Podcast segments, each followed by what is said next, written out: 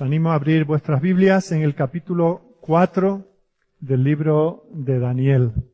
La palabra del Señor habla de esta manera. Nabucodonosor, rey, a todos los pueblos, naciones y lenguas que moran en toda la tierra, paz os sea multiplicada.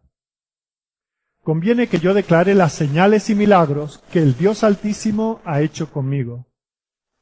Cuán grandes son sus señales y cuán potentes sus maravillas. Su reino, reino sempiterno, y su señorío de generación en generación. Yo, Nabucodonosor, estaba tranquilo en mi casa y floreciente en mi palacio. Vi un sueño que me espantó, y tendido en cama, las imaginaciones y visiones de mi cabeza me turbaron. Por esto mandé que vinieran delante de mí todos los sabios de Babilonia, para que me mostrasen la interpretación del sueño. Y vinieron magos, astrólogos, caldeos y adivinos.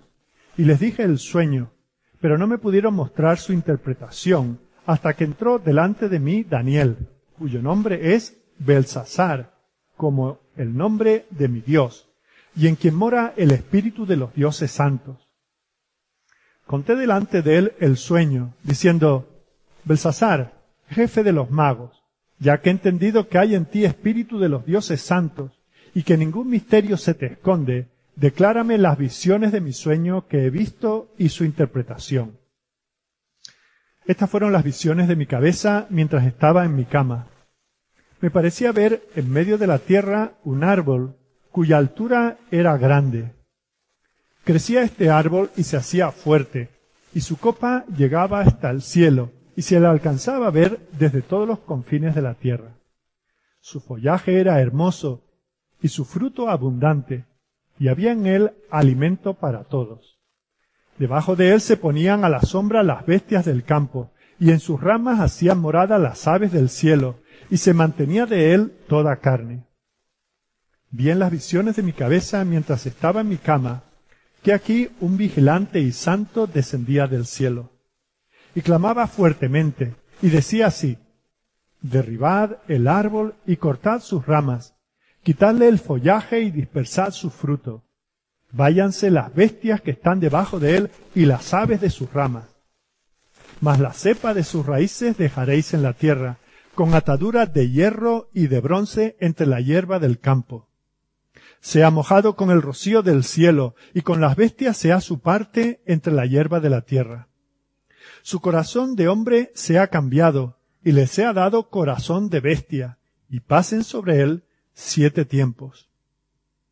La sentencia es por decreto de los vigilantes y por dicho de los santos la resolución, para que conozcan los vivientes que el Altísimo gobierna el reino de los hombres, y que a quien él quiere lo da, y constituye sobre él al más bajo de los hombres.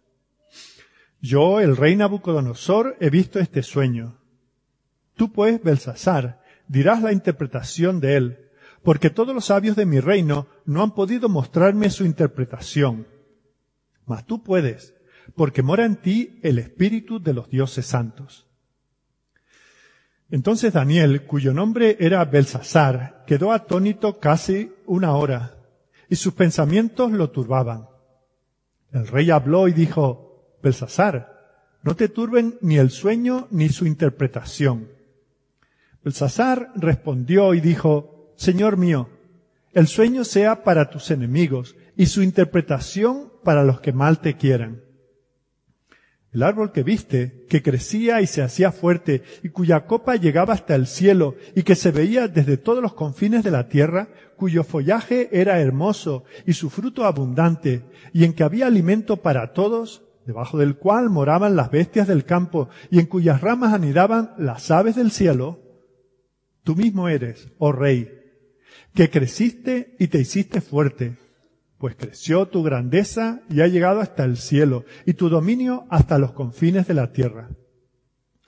Y en cuanto a lo que vio el rey, un vigilante y santo que descendía del cielo y decía, cortad el árbol y destruidlo, mas la cepa de sus raíces dejaréis en la tierra, con ataduras de hierro y de bronce en la hierba del campo, y sea mojado con el rocío del cielo, y con las bestias del campo sea su parte hasta que pasen sobre él siete tiempos.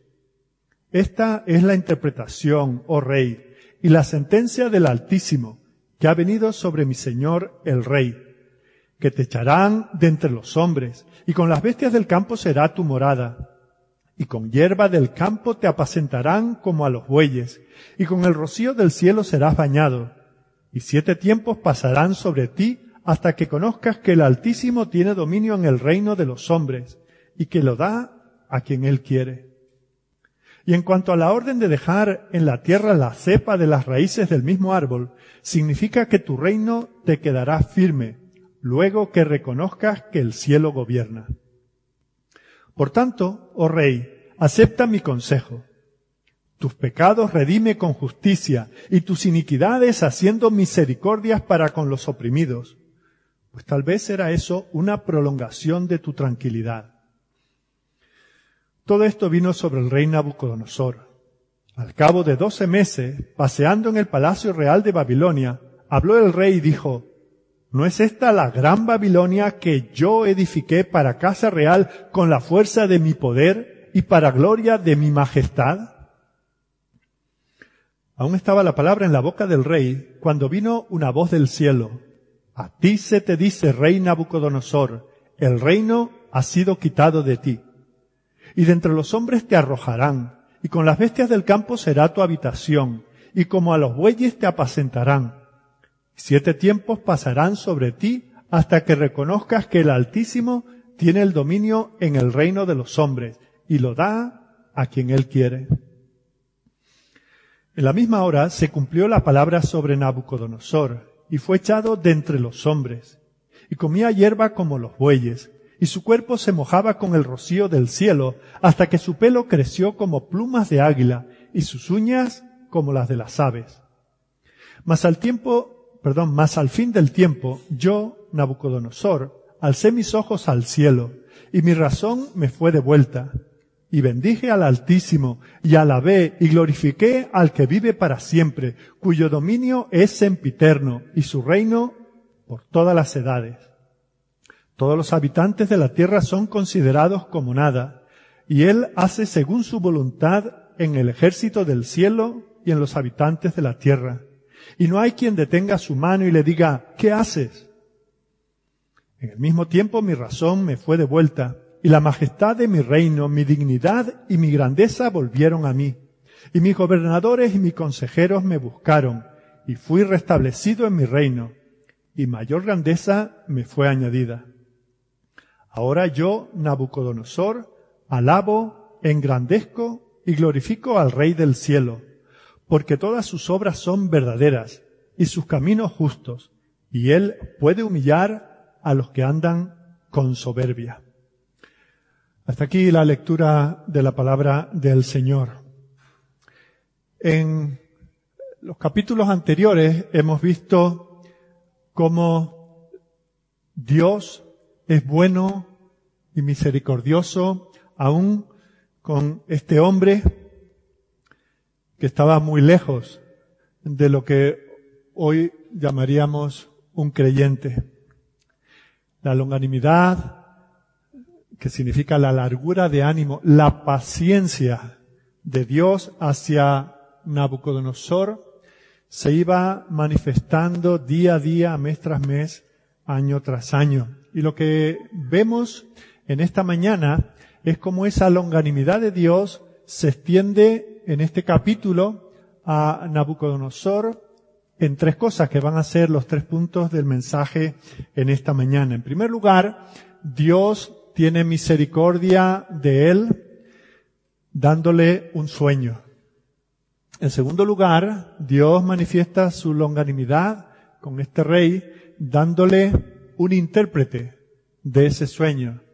Y en tercer lugar, Dios muestra su longanimidad hacia este rey dándole un año para que él reaccione a ese sueño y a la interpretación de ese sueño que le da a través de Daniel.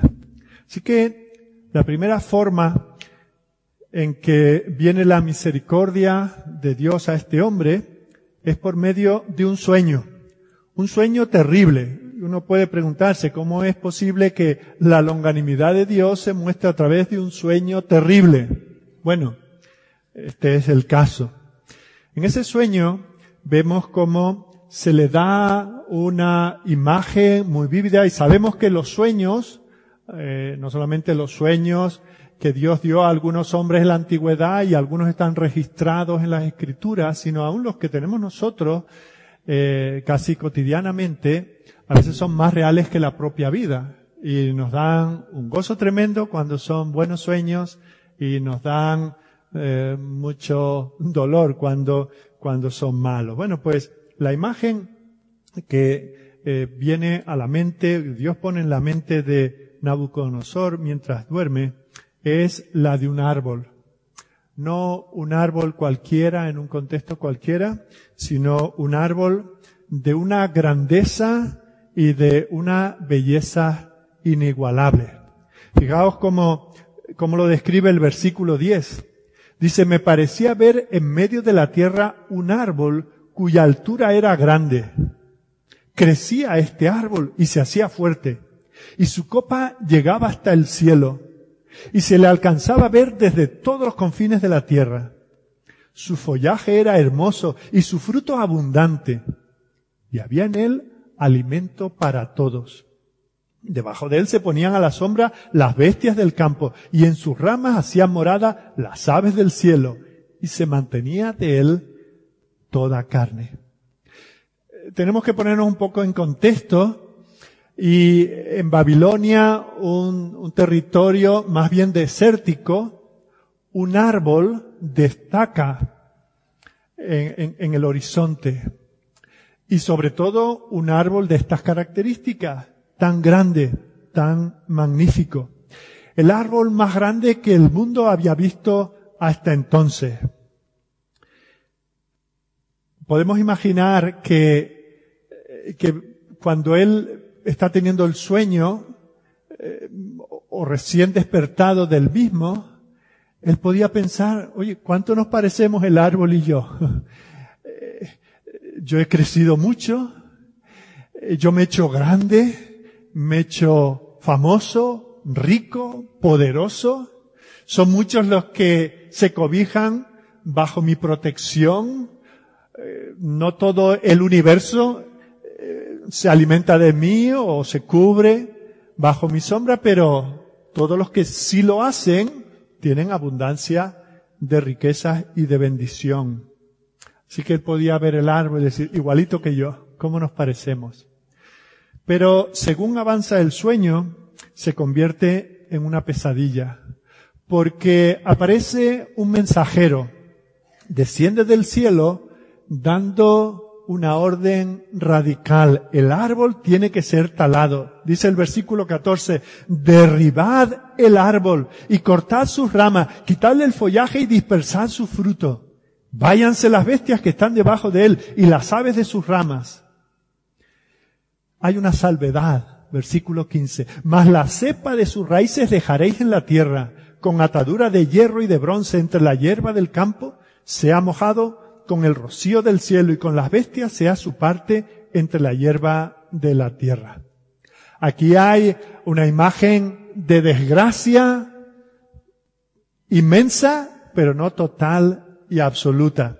El árbol no es desarraigado, se le permite vivir, pero todo lo útil del árbol desaparece. Su fruto, sus ramas donde anidan las aves, su sombra todo eso desaparece.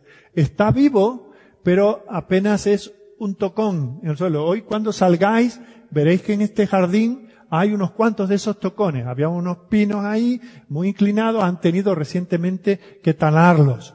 Y han quedado unos tocones que, estos se están muriendo. Aquí hay algo distinto en el sueño y es que quedaba algo de vida latente en ese tocón. Ahora, de tener esa gran altura, esa majestuosidad, queda a la altura de la hierba del campo. ¿Podrá ser el gran Nabucodonosor? ¿Podrá ser cortado, talado de esta manera? Bueno, en el fondo Nabucodonosor no es más que un hombre En el mejor de los casos, solo un hombre. ¿Y qué es lo que nos dice la escritura de la vida de los hombres? Pues Pedro, en primera de Pedro 1.24, dice, porque toda carne es como hierba, y toda la gloria del hombre como flor de la hierba. La hierba se seca y la flor se cae. En contraste con esto, la palabra de Dios permanece para siempre. La interpretación que el mensajero dio de toda esta destrucción tenía una aplicación directa al rey. Pronto sería rebajado al estatus de cualquier criatura, incluso más bajo que cualquier hombre podrá haber bajado jamás. Fijaos el versículo 15. Dice, sea mojado con el rocío del cielo y con las bestias sea su parte entre la hierba de la tierra. Su corazón de hombre se ha cambiado y le sea dado corazón de bestia y pasen sobre él siete tiempos. Iba a ser cambiado de tener la gloria y la majestad de ser el emperador, el hombre más importante y más poderoso de toda la tierra en aquel momento, ser bajado no al carácter y a la persona y a la vida de un siervo, de un esclavo, sino incluso menos que eso, a la altura de una bestia. Vemos como esto ha sido así por decreto del cielo. No es un, un capricho de su soberanía. Dios, el Dios del cielo, quiere que este hombre y que su reino y que aquellos hombres y mujeres de otros reinos, como por ejemplo los judíos que están allí, y nosotros después de ello aprendamos una lección de esto. El más grande de los reyes va a caer. Y fijaos que esto no es una cosa evitable. Dice, la sentencia es por decreto. La nueva versión internacional tal vez nos ayuda a entender mejor este versículo. Dice, los santos mensajeros han anunciado la decisión. Esto no es una cosa en la que se está trabajando en el cielo y muy posiblemente esto es lo que ocurra, sino que ya ha sido decretado y ha sido anunciado. ¿Para qué? Dice, para que todos los vivientes reconozcan que el Dios Altísimo es el soberano de todos los reinos humanos.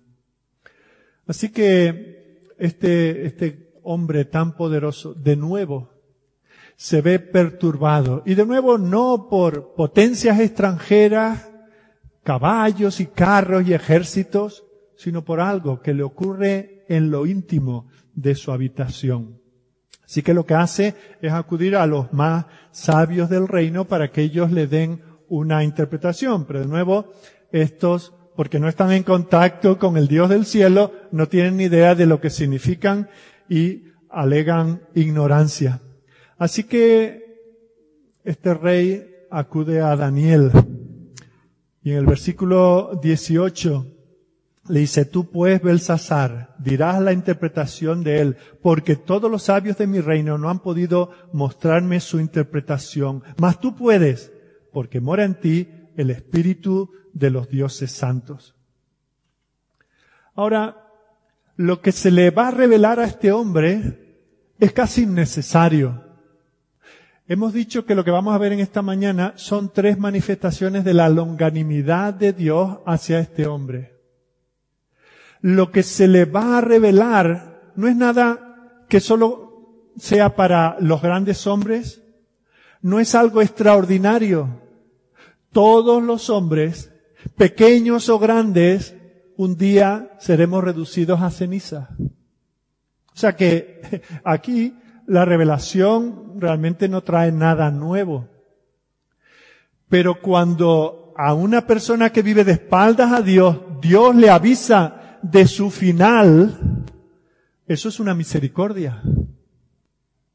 El Señor nos da a todos los hombres suficientes problemas, suficientes enfermedades, suficientes dificultades en la vida como para darnos cuenta de que no somos nada y de que lo que podamos edificar aquí algún día no será nada, se nos escapará de las manos.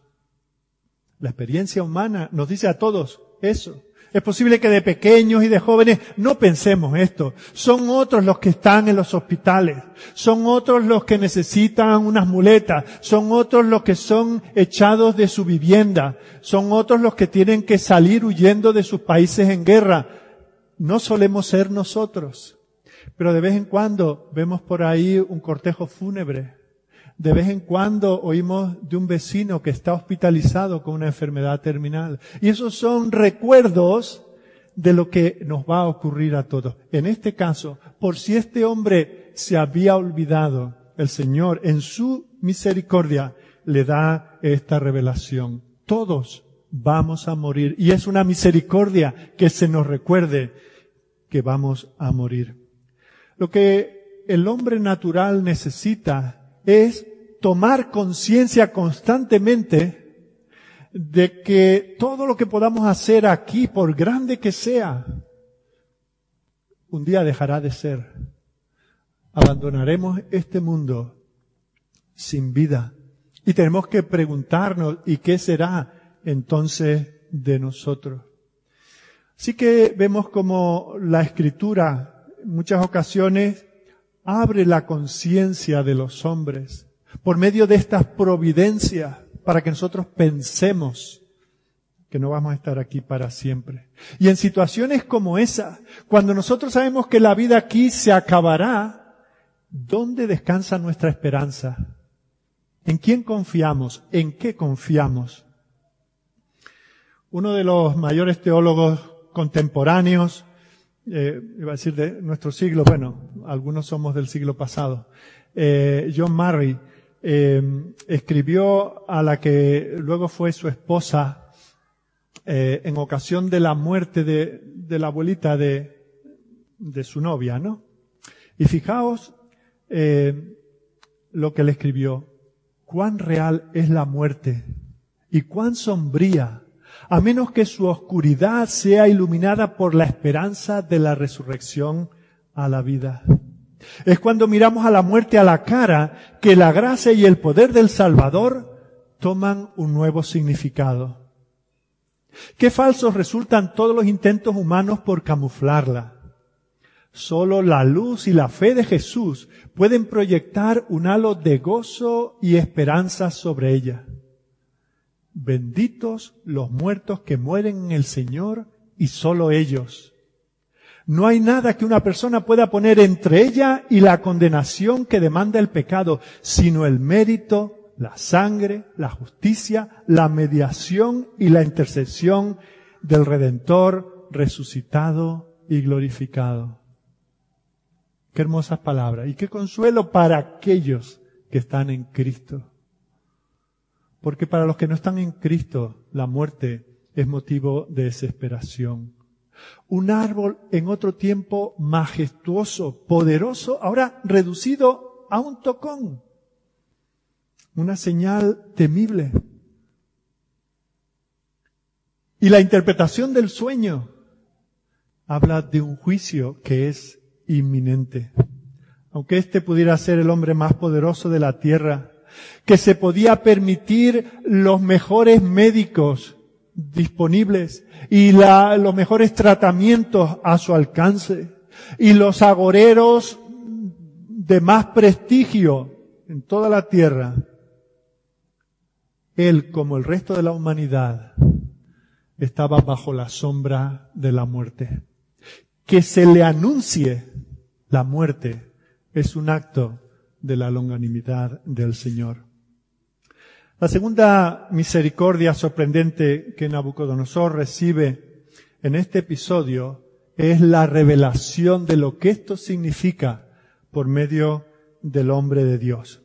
Se nos dice aquí que el rey envía a buscar a Daniel y le cuenta el sueño que ha tenido. Y Daniel, por el Espíritu de Dios, entiende el sueño inmediatamente y dice que quedó abrumado. Literalmente, como dice la reina Valera, durante una hora se quedó que no podía ni hablar. Has conocido al rey durante muchos años ya. De alguna manera ha sido un protegido del rey. Ha disfrutado de la confianza y de ciertos beneficios del rey. Y el mismo Daniel toma conciencia del juicio de Dios sobre el rey y dice que se quedó atónito. Le turbaron sus pensamientos. Y el rey que también tenía esa relación íntima con Daniel, al verle turbado, le dice, no deje que el sueño ni su interpretación te turben. Así que vemos dos hombres turbados, uno por un sueño y otro por saber lo que significa el sueño. Y tal es el significado que Daniel le da la respuesta con la mayor de las renuencias. Porque usted me lo pide, majestad, porque si no, esto no se lo cuenta a nadie. ¿Verdad? Que ese sueño y lo que significa sea para sus enemigos, majestad. Y luego se arma de valor. Le dice, majestad, el árbol es usted. Sí, el gran Nabucodonosor pronto va a caer. Va a ser reducido a vivir como los animales. Va a estar pastando hierba como una vaca. Va a mojarse un humano cuando llueve se cobija. Los animales del campo se quedan a la intemperie. Va a ver como el pelo le crece, como las uñas quedan como las de un pájaro. Eso es lo que nos dicen los versículos 25 al 33. Pero fijaos que dentro de esa imagen horrorosa, de nuevo se manifiesta una misericordia del Señor. En tu caso, esto será un asunto temporal. Hasta que reconozcas que el Altísimo domina sobre el reino de los hombres y que Él lo da a quien le place. Pero vemos como hasta aquí llega la interpretación de Daniel, pero la misericordia de Dios sobre este rey avanza un poco más, haciendo que Daniel le diga algo en consecuencia a esa sentencia del cielo.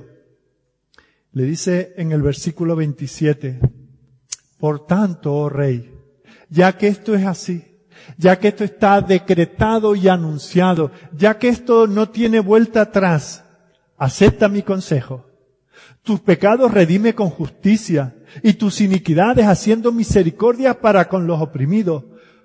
Pues tal vez será eso una prolongación de tu tranquilidad. Fijaos, este rey que está agitado recibe estas palabras. Puedes, si te arrepientes, y de ese arrepentimiento hay evidencias en tu vida viviendo en el camino de la justicia de Dios. Es posible que tú disfrutes de un tiempo de tranquilidad.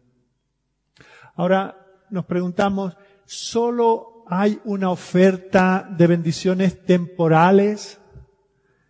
De alguna manera de extender el plazo, ¿verdad? Cuando, cuando eh, el, médico diagnostica una de estas enfermedades incurables o terminales, se suele, ¿y qué plazo? ¿Verdad?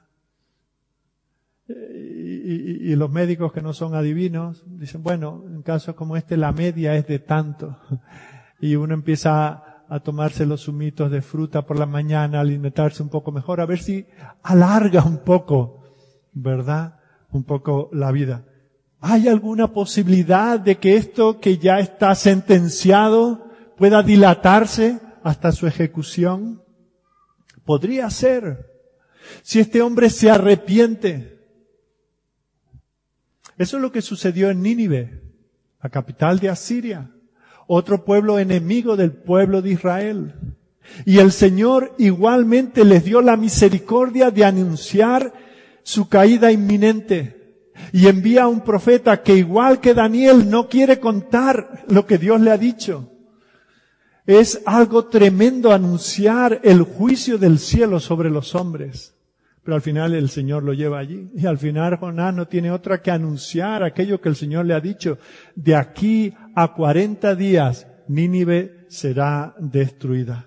Ahora, ¿qué ocurrió con el rey de Nínive? Se levantó de su trono, se despojó de sus vestiduras reales, se vistió de sacos y se sentó sobre el polvo y decretó que eso mismo hiciesen todos en la capital de aquel reino. Dice allí en Jonás capítulo 3 versículo 7 que proclamó ni hombre ni bestia ni buey ni oveja prueben cosa alguna, un ayuno. No pasten ni beban agua, sino cúbranse de silicio hombres y bestias. Clamen a Dios con fuerza y vuélvase cada uno de su mal camino y de la violencia que hay en sus manos. ¿Quién sabe? Quizá Dios se vuelva, se arrepienta, se aparte del ardor de su ira y no perezcamos. Los hombres de Nínive tuvieron muy poca información. No, no se les llevó a un culto evangelístico, ¿verdad? No se organizó un festival y allí una vez movidos por la emoción se dijo, vamos a seguir a Jehová, que es un Dios muy bueno y para siempre su misericordia. El mensaje no podía ser más corto, más, serio y más malaje, ¿verdad? De aquí a 40 días, Nínive será destruido. A este hombre se le da un año, a Nínive 40 días. Pero eso produce una reacción. En el rey dice que hasta las bestias tuvieron que guardar luto y hacer ayuno. Babilonia era tan perversa como Asiria. En Babilonia habían hornos ardientes para aquellos que no se adaptaban a la nueva religión que Nabucodonosor acababa de crear. Ese era el estilo de Babilonia. Allí había opresión, había esclavitud, había gente en campos de concentración, Allí se hacían unas orgías alcohólicas como veremos en el capítulo 5. Allí había una idolatría rampante que se obligaba a las personas. ¿Y qué puede hacer uno con esos y otro tipo de pecados? Pues Daniel dice, renuncia a ellos. Haz lo que es justo Sé amable con el oprimido porque el juicio viene sobre ti. ¿Qué valor tuvo Daniel para hablar con este tirano de esa manera? Pero era un asunto de vida o muerte. ¿Cuánto protocolo, cuánta preparación, cuánto preevangelismo hacemos nosotros hasta que por fin anunciamos a los hombres que no van a estar aquí toda la vida? y que van a tener que dar cuentas a Dios. Jonás fue directo, Daniel fue directo. Como fue directo Natán, ¿os acordáis? Aquel profeta también delante, delante de otro rey, un rey que le gustaban mucho las mujeres, dejó embarazada a la mujer de uno de sus capitanes, y luego para tapar eso, mandó matar a su marido. Y de nuevo aquí viene un hombre a anunciar juicio. Y le dice, tú eres ese hombre. Tú eres el que merece la muerte por lo que has hecho. Y de nuevo Dios a través de Natán habla a aquel rey que se llamaba David, con el propósito de que proceda al arrepentimiento. ¿Os dais cuenta? Esto es evangelizar. No es decir, creen en Jesucristo y se te acabaron los problemas. O somos un pequeño pueblo muy feliz. Para algunos, a veces. Pero tenemos que anunciar que de aquí a 40 días Nínive será destruido. Que en un año Nabucodonosor va a estar pastando como las vacas. Uno de los predicadores más grandes de la reforma en Inglaterra, Hugh Latimer, que fue obispo de Worcester, era en tiempos de Enrique VIII, del cual creo que todos tenemos alguna referencia. Fue nombrado capellán del rey y un cortesano eh, en un momento le dijo, ten mucho cuidado de no contradecir al rey. Habla como él habla. No intentes guiarle, más bien síguele. Y Latimer le dijo, Fuera con tu consejo. Él sabía que tenía un llamamiento muy serio. Estaba en la corte de un rey puesto por Dios. No para hablarle palabras bonitas al corazón del rey, sino para ponerlo en línea con el Dios que le había puesto sobre el trono. Este mismo hombre llegó a escribir palabras de Crisóstomo. No solo es un traidor a la verdad quien enseña abiertamente una mentira como si fuera la verdad, sino también aquel que no habla ni muestra la verdad que conoce. Nosotros decimos, eh, eh, procuramos tener sana doctrina, pero nos la quedamos, no la compartimos. No solo es malo predicar una mala doctrina, sino no predicar la buena doctrina que conocemos. Este hombre, bueno, eh, su consejería al rey le duró poco tiempo. Sabemos si habéis estado en la ciudad de Oxford, allí en Bond Street, hay en el medio de la calle una cruz, está todo pavimentado con pavimento este moderno, pero hay una cruz de piedra en el suelo y allí este hombre fue quemado. Antes de morir, fijaos lo que le escribió al rey Enrique VIII. Excelencia, debo mostrar las cosas que he aprendido en la escritura, o de lo contrario, estaré negando a Jesucristo. Negarle será más temible que la pérdida de todos los bienes temporales, el honor, la protección, la fama, la posición, más que recibir calumnias, heridas, destierro y toda clase de tormentos y crueldades, incluso la muerte. Pero nunca será tan vergonzoso ni doloroso como negar a Jesucristo. Y luego se atrevió a decirle al rey, hay una distancia tan grande entre usted y yo como entre Dios y el hombre. Pues usted está ante mí y ante todos sus súbditos en lugar de Dios. Por lo tanto, tiemblo al hablar de su excelencia. Pero en tanto en cuanto usted es un hombre mortal que tiene en sí mismo la naturaleza corrupta del hombre, ¿no está usted en menor necesidad de los méritos de la pasión de Cristo para su salvación? De lo que lo estamos yo y el resto de sus súbditos.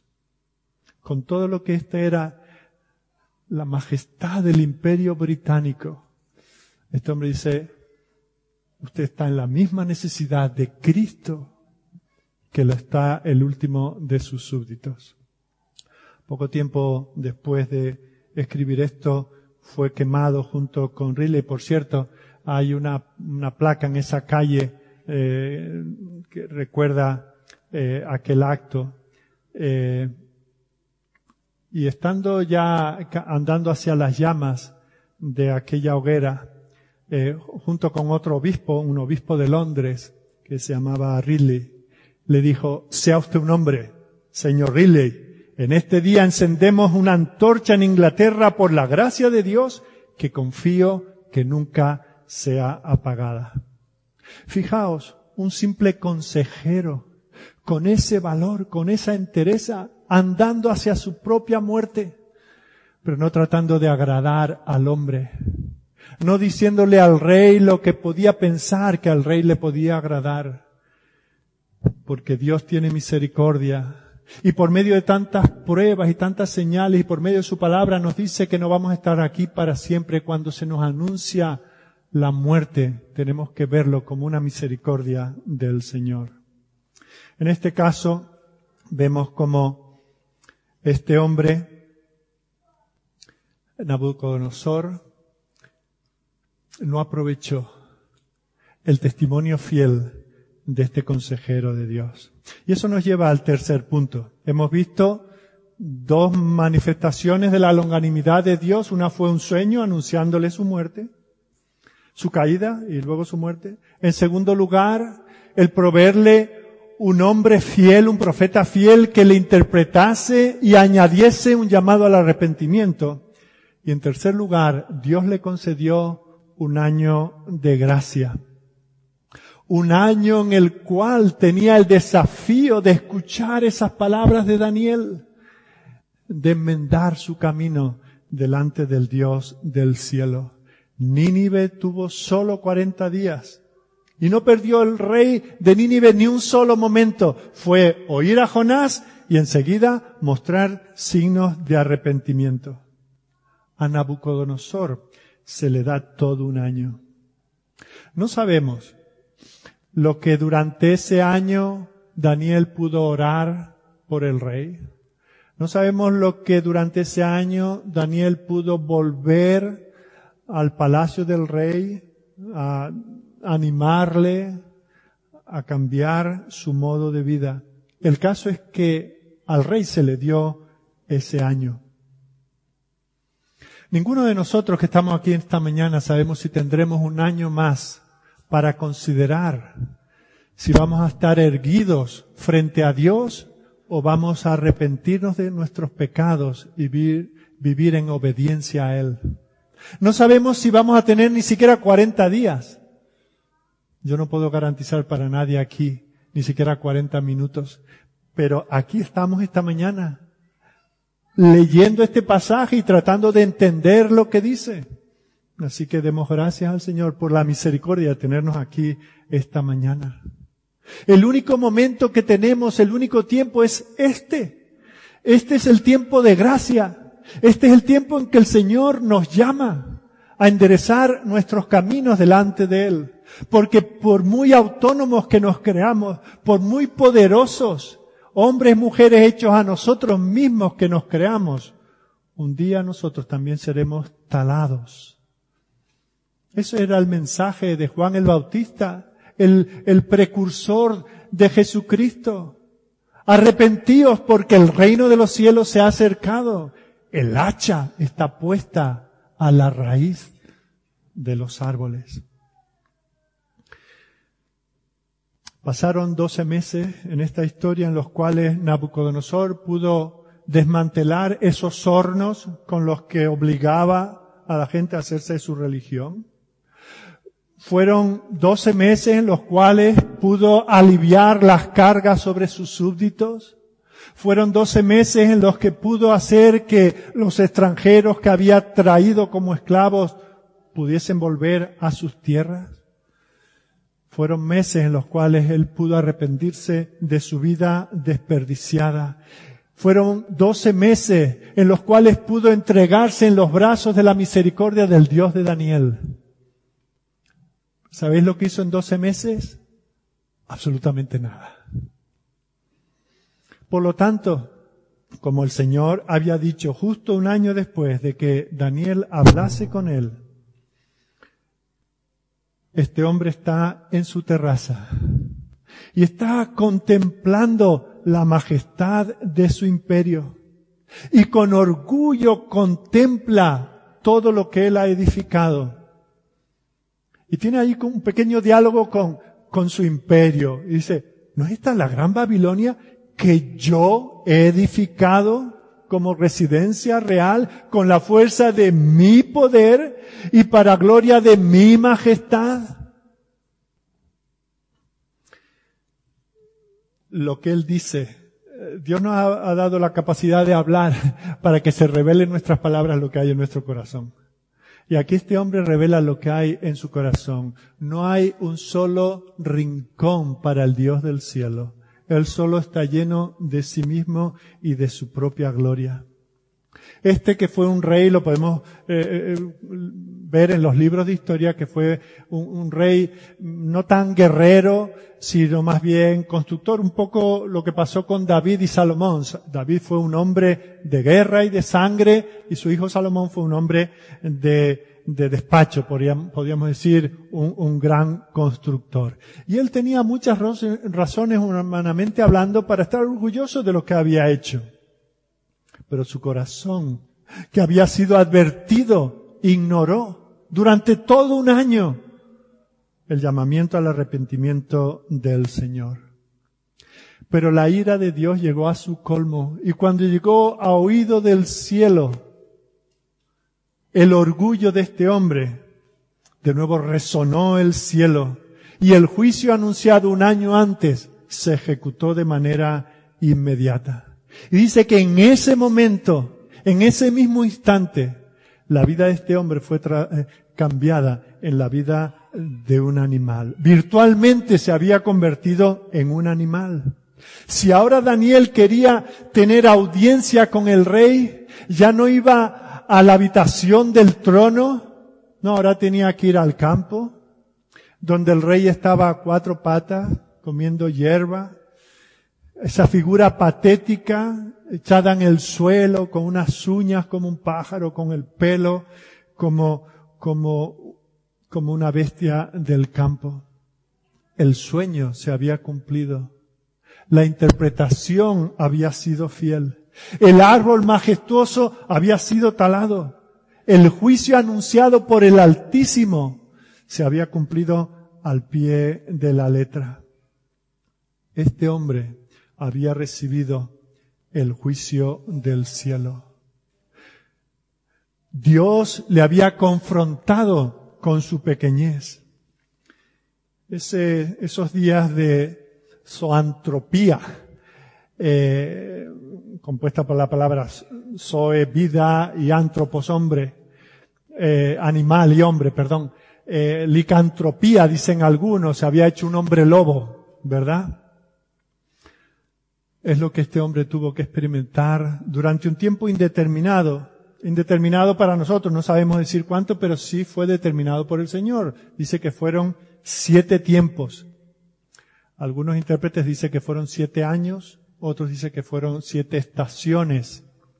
Cualquiera que sea el tiempo, no lo sabemos. Entendemos que para tener ese crecimiento de pelo y de uñas no fueron siete días ni siete meses, ¿verdad? Así que el tiempo que Dios había designado. Y fijaos que de esto no solamente tenemos el relato bíblico, sino que cuando en el año 1947 en las cuevas de Qumran se encontraron algunos documentos, se habla en documentos extrabíblicos, se habla de esta situación de un rey en Babilonia. Y vemos cómo este hombre fue afligido con una maldición del Altísimo. ¿Hasta qué? Hasta que confesó su pecado. Después del periodo asignado por Dios, este hombre es transformado de tal manera que vuelve en sí. Y cuando vuelve en sí, fijaos, hay una transformación, al menos parcial. Dice, bendije al Altísimo y alabé y glorifiqué al que vive para siempre, cuyo dominio es sempiterno y su reino por todas las edades. Todos los habitantes de la tierra son considerados como nada. Y Él hace según su voluntad en el ejército del cielo y en los habitantes de la tierra. Y no hay quien detenga su mano y le diga, ¿qué haces? Esta es la experiencia del rey. Y ese es el contenido de este cuarto capítulo. La manera en que está escrito este capítulo es un poco extraña, ¿verdad? Lo que aquí tenemos es como, como, como un edicto real. Tenemos que, cualquiera que haya sido este periodo de tiempo, siete estaciones o siete años, eh, la gente se preguntaba, hace tiempo que no vemos a su majestad. ¿Qué pasará con su majestad? ¿Estamos viviendo un desgobierno? Eh, se oyen rumores unos dicen que, que se ha vuelto loco. Eh, la corte lo protege, pero, pero no se le ve. Ya en esa fiesta con el tamboril y la zampoña sonando para que todos se inclinen, el rey tampoco aparece. ¿Qué es el rey? Y entonces el rey presenta un edicto, pueblo, calma, que aquí está su majestad. Así como empieza el, el, el, el versículo 1, fijaos. Nabucodonosor, rey a todos los pueblos, naciones y lenguas que moran en toda la tierra, paz o sea multiplicada. Conviene que yo declare las señales y milagros que el Dios Altísimo ha hecho conmigo. Cuán grandes son sus señales y cuán potentes sus maravillas. Su reino, reino sempiterno y su señorío de generación en generación. Yo, Nabucodonosor, estaba tranquilo en mi casa y floreciente en mi palacio y tuve un sueño, etcétera, etcétera. ¿Os dais cuenta? Esto a posteriori y para tranquilidad del pueblo, lo pronuncia el rey. Y eso es lo que, ese es el relato que toma Daniel y lo incluye en el libro. Todo lo que viene a continuación en esta narración es el declive, es la caída y la renovación de Nabucodonosor. Por todos los rincones de Babilonia la gente está preocupada. Pero al mismo tiempo, tenemos que recordar que este es un libro escrito para el consuelo del pueblo de Dios. Y nosotros sabemos que aparte de Daniel y sus tres compañeros que han mostrado una fidelidad al Señor aún a riesgo de su vida, sabemos que eran muchos los exiliados. Y estos que han sido exiliados y que han visto que pueden vivir allí en Babilonia como el Señor les había dicho, en paz y en tranquilidad, ahora ellos también se preocupan. ¿Y qué pasa ahora? ¿Quién nos gobierna? ¿Qué nos podrá pasar ahora? Así que por el pueblo de Dios, esto también se escribe. Y Dios le está diciendo a su pueblo allí en el exilio, estáos tranquilos, que en el cielo sigue estando vuestro Dios. El Dios que os ha traído aquí para que os arrepintáis. Vosotros que también os podéis ver reflejado en esto, esa gran nación que yo levanté, ahora ha quedado reducida a escombros y cenizas porque no anduvisteis en la justicia de mis leyes.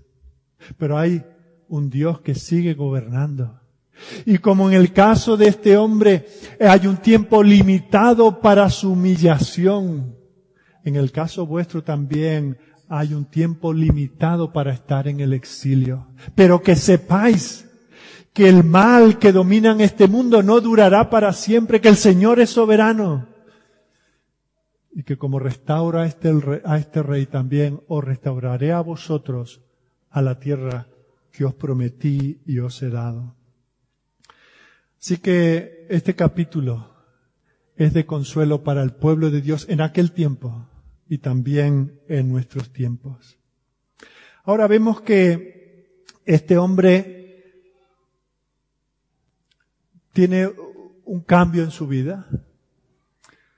Y nos preguntamos, e-, es la pregunta que luego en los grupos de cuidado pastoral siempre me hacen, pero bueno, al final, ¿se convirtió o no se convirtió? Bueno, según el comentario que leas, te dirá que sí o que no. Eh, lo que yo pueda creer al respecto, si se convirtió no va a desconvertirlo y si no se convirtió tampoco lo va a convertir.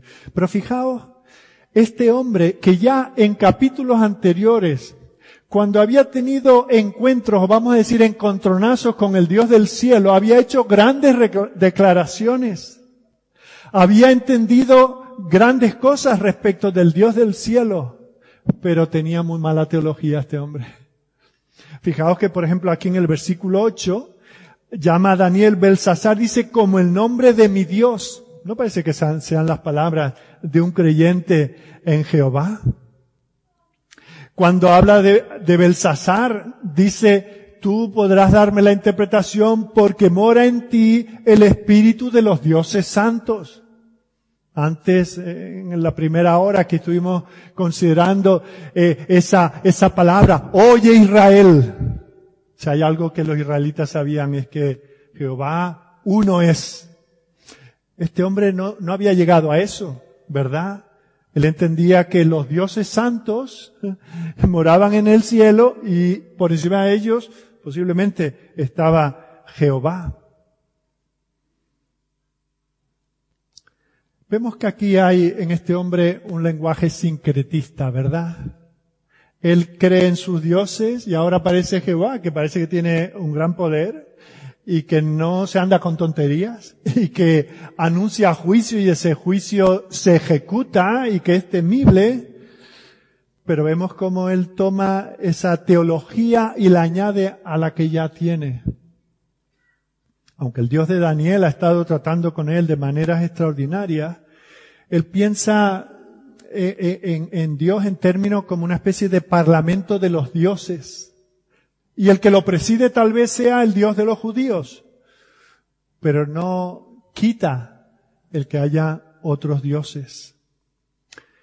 Con todos los privilegios que este hombre ha tenido, con los juicios tan temibles que ha sufrido, Nabucodonosor sigue siendo un hombre confundido aún con el testimonio de un hombre tan íntegro y tan transparente como Daniel, cercano a él, un hombre que tiene su corazón unido al del rey, una influencia indubitable sobre el rey.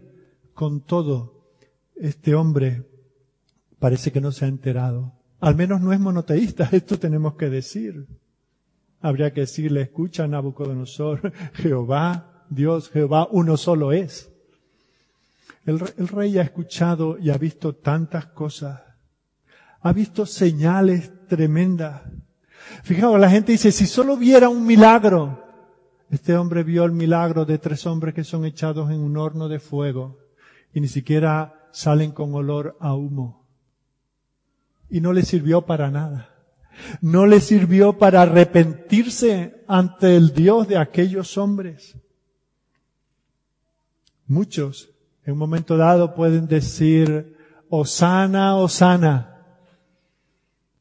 Pero tan pronto como los judíos del primer siglo dirán, crucifícale, crucifícale. Hace falta algo más que señales y milagros y profecías y profetas que interpreten esas profecías para que uno se humille delante de Dios. Y lo que hace falta es el Espíritu Santo de Dios. Y eso es lo que tenemos que pedirle a Dios. Si de este mensaje y del Evangelio no entendemos mucho, digamos, Señor, ayuda a mi incredulidad. Transforma mi corazón. No sea que yo, que también tengo señales a mi alrededor en mi propia vida, de que no voy a ser el único que se queda en este mundo por los siglos de los siglos. Yo que también dejaré este mundo y toda su gloria y todo lo que yo consiga. Haz que yo pueda entender el mensaje, que yo proceda al arrepentimiento, que yo no viva en enemistad contigo, que yo no tenga que ser humillado de esta manera. Hace falta el Espíritu de Dios obrando en nosotros. ¿Por qué? Porque si no, no vamos a poder hacer lo que Daniel le demanda. Rompe con tus pecados y practica la justicia. Lo que se pide aquí es un imposible. Pero Dios es el Dios especializado en lo imposible. Por eso Él nos pide lo que Él mismo nos da. Para que nosotros vengamos a Él y digamos, Señor, yo no soy más que Nabucodonosor. Soy más en el sentido de que tengo más conocimiento de tu palabra que lo que tuvo Nabucodonosor. Pero tengo un corazón tan obstinado, tan endurecido, tan lleno de sí mismo como lo tuvo, lo tuvo este hombre. Por lo tanto, tenemos que clamar, Señor, haz que del trono de mi corazón desaparezca ese yo que se cree tanto y que seas tú el que reine en mi vida por tu piedad, por tu misericordia y para tu gloria. En este hombre se refleja lo que el Señor dice en el Nuevo Testamento, difícilmente entrará un rico en el reino de los cielos. Difícilmente entraremos nosotros que nos creemos tanto en nosotros mismos en el reino de los cielos. A menos que obedezcamos al Señor, que demos gracias por esas señales que Él nos da de que un día tendremos que ir ante Él en juicio. Que demos gracias porque Él nos ha enviado profetas que nos hablan de este juicio y nos llaman al arrepentimiento y que demos gracias por estos días de gracia que Él nos concede. No sabemos cuán largos serán, pero este es el tiempo de gracia, este es el tiempo de salvación, por lo tanto este es el tiempo de humillarnos delante del Señor. Que Él nos bendiga, que Él nos acerque a su palabra, que Él nos sacuda con estas amenazas, pero al mismo tiempo que Él nos consuele sabiendo que Jesucristo, el hombre perfecto, el que venció la muerte, ofrece su vida para todo aquel que en Él cree, para que no perezca, sino que tenga vida eterna. Señor nuestro Dios, gracias te damos porque a través de este pasaje tú nos llamas, Señor, a ti. Señor, nosotros vivimos en este mundo aunque no con las riquezas y el poder de estos reyes que hemos mencionado. Pero vivimos, Señor, con tantas cosas que nos pueden llevar a pensar que es por nuestra fuerza, es por nuestra inteligencia, que tenemos lo que tenemos, que somos lo que somos. Señor, tú nos dices que el cielo y la tierra pasarán con todo lo que en ellos hay. Nuestras vidas pasarán, nuestra juventud, nuestro vigor. Nuestra mente un día se nublará y no nos acordaremos ni de nuestro propio nombre, ni de quiénes somos. Señor, pero tú permaneces el mismo. Y por eso queremos estar en ti. Por eso queremos, Señor, evitar el juicio divino, estando protegido por el Hijo de Dios. Señor, obra nuestros corazones, danos el entendimiento que nosotros no podemos por nosotros mismos tener. Señor, ten misericordia de pequeños y grandes, de creyentes y de los incrédulos que están sentados aquí con nosotros. Que tu palabra no quede en nosotros como una razón más para ser enjuiciados por ti, sino que sea la razón que tú usas, Señor, para cambiar nuestras vidas. A ti acudimos porque no hay otro a quien acudir. Te reconocemos como el Dios Salvador y te pedimos que nos salve. Por Jesucristo te pedimos estas misericordias. Amén.